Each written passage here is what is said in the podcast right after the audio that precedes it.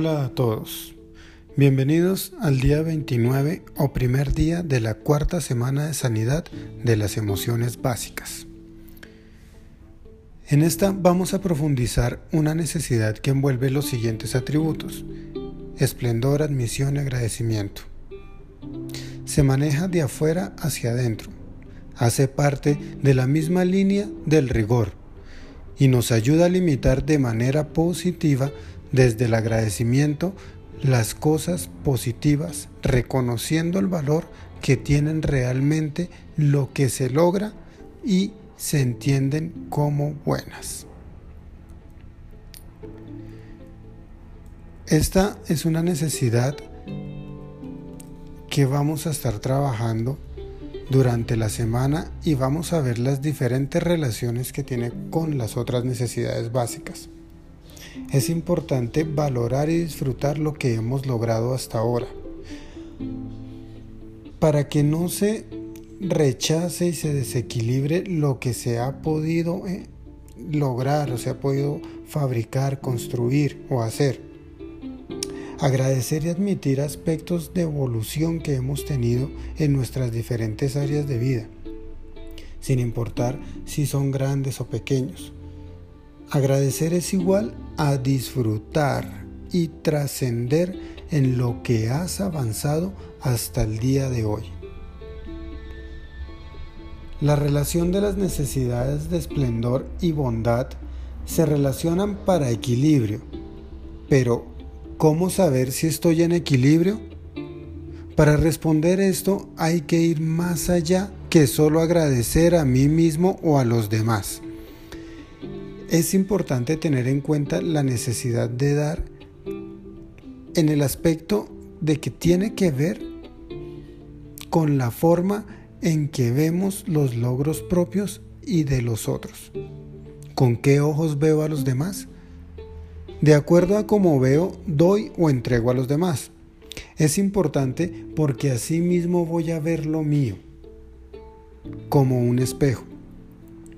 Y también podré identificar si mis logros dependen de lo que los demás obtengan, porque está el imaginario de que lo que pensamos de los demás es cosa nuestra. Pero en algún momento eso que pensamos es lo que damos a los demás. Y acá, justo acá, es donde nuestra admisión se ve realmente afectada.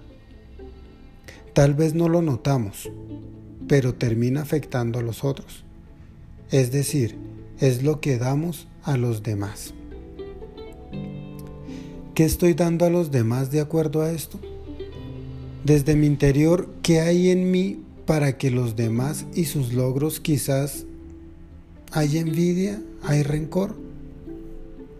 Si es así, eso es lo que estoy dando, proyectando, manifestando a los demás, ya que en muchas ocasiones vemos el logro de los demás como algo malo y nuestra falta de agradecimiento se convierte en envidia o egoísmo hacia lo que el otro logra, llevándonos a entregar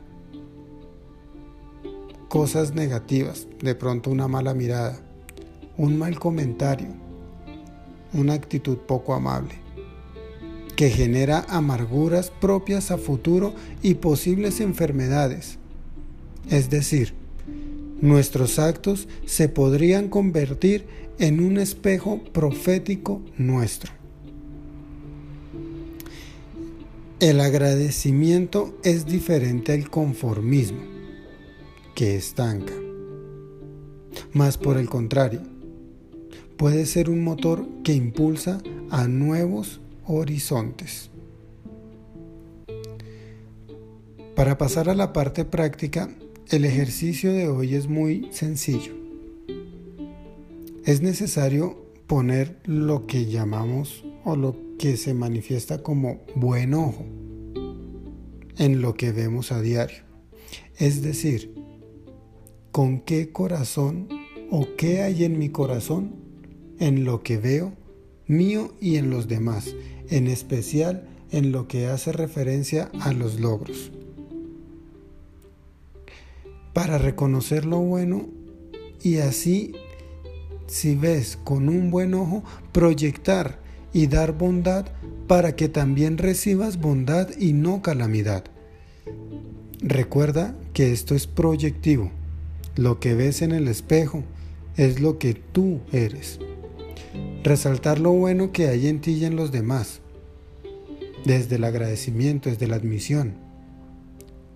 Si vemos de manera agradable las cosas buenas, sin importar cuáles sean, vamos a cambiar de manera tal nuestra realidad que podremos disfrutar cada vez los progresos que tenemos.